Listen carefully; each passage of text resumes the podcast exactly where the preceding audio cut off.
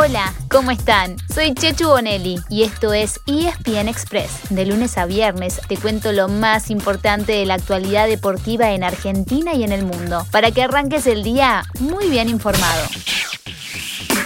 Final del primer tiempo, aquí en la cancha de River. River está ganando a Boca por 2 a 0. Julián Álvarez ha marcado los dos goles del equipo de Marcelo Gallardo. Antes se fue expulsado Marcos Rojo. Acaba de venir al centro, vino al centro. Zambrano. Señores, en línea. Dice que hay gol de Boca. El clásico se pone 2 a 1.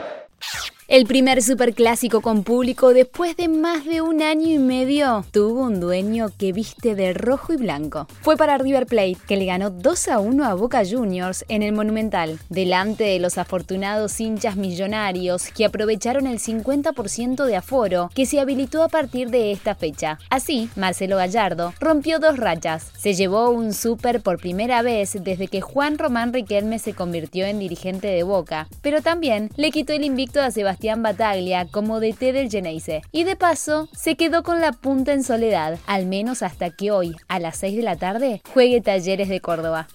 El partido empezó muy caliente, con roces y tarjetas para ambos lados. Y eso derivó en que, apenas pasado el cuarto de hora, Marcos Rojo se fuera expulsado en Boca por doble amonestación. River tomó el control y sacó ventaja ya en el primer tiempo, con un doblete de Julián Álvarez, la figura del encuentro. Podría haber sido más amplia la ventaja, ya que el Geneise no tuvo iniciativa para revertir el resultado, pero casi sobre la hora consiguió el descuento con un cabezazo del peruano Carlos Zambrano. En definitiva, fue un triunfo muy merecido y sobre todo muy festejado por el millonario. Así lo explicó su técnico, el muñeco Gallardo. Hoy disfrutamos jugar el partido de, principio a fin. Más allá de la expulsión eh, temprana de Boca, creo que se le vio un equipo bien, bien parado en la cancha, eh, intentando jugar, con una convicción enorme en el, partido que teníamos que hacer. Creo que el, el, resultado termina siendo muy, muy mentiroso, pero creo que el juego, el juego en sí, se vio el reflejo de un equipo muy superior. Por su parte, Bataglia también dejó su visión del primer superclásico que le tocó vivir como entrenador del primer equipo y no se fue conforme con el árbitro, Fernando Rapalini. A los 17 minutos ya teníamos un hombre expulsado, dudoso en, eh, su decisión, pero, pero bueno, nos condicionó completamente el partido. Tres minutos después nos hacen un gol, entonces ya nosotros se nos hizo todo más, más cuesta arriba y, y se hace muy difícil. 11 contra 11 se hace difícil, con uno menos mucho más. En el resto de la fecha, lo más destacado fue el apasionante empate 3 a 3 entre Vélez e Independiente. El Fortín abrió el marcador, pero luego quedó 3 a 1 abajo. Con dos goles sobre el cierre, consiguió una igualdad muy festejada en Liniers. Otro grande, San Lorenzo, también repartió puntos. Fue 0 a 0 de visitante frente a Atlético Tucumán. Y Racing, lo mismo. En el cilindro de Avellaneda, empató con Estudiantes. Hoy termina la fecha 14 con dos partidos. Uno, como ya les anticipamos, tendrá a Talleres buscando volver a la punta cuando visita Defensa y Justicia desde las 6 de la tarde. Y el otro será entre Colón y Banfield en Santa Fe a las 20:15. Hubo otro gran partido ayer, pero lamentablemente no terminó de la manera que hubiésemos querido. Fue en la final del Mundial de Futsal en Lituania, donde la selección argentina no pudo defender su título. Perdió 2 a 1 frente a Portugal. De cualquier manera, vaya nuestro reconocimiento para los chicos que se dieron el gusto de eliminar a Brasil en semifinales y siguen entre los mejores.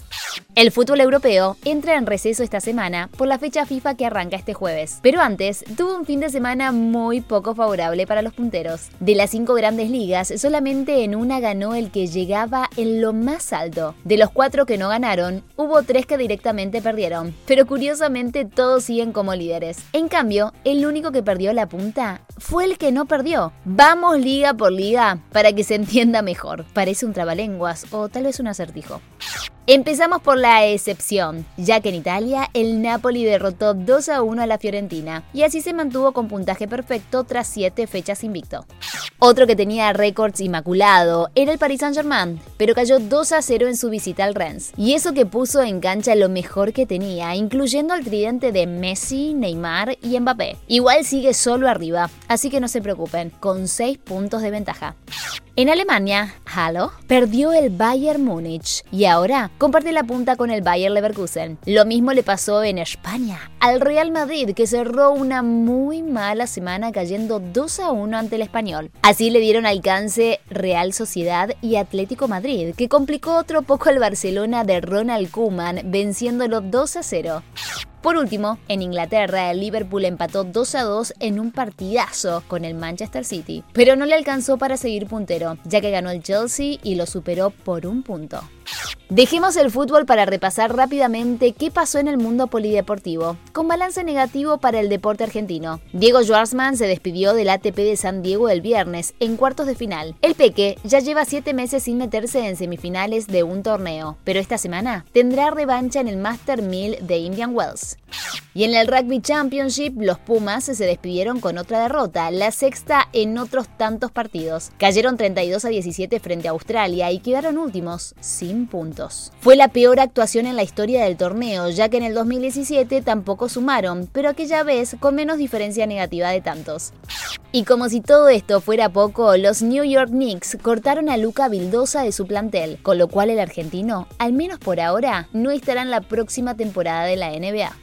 Y así llegamos al final de nuestro episodio de hoy. Soy Chechu Bonelli y de lunes a viernes te traigo las noticias deportivas más relevantes para que arranques el día muy bien informado. Te espero en el próximo ESPN Express. Y no te olvides, dale clic al botón de seguir para recibir una notificación cada vez que haya un nuevo episodio disponible. No te vas a arrepentir.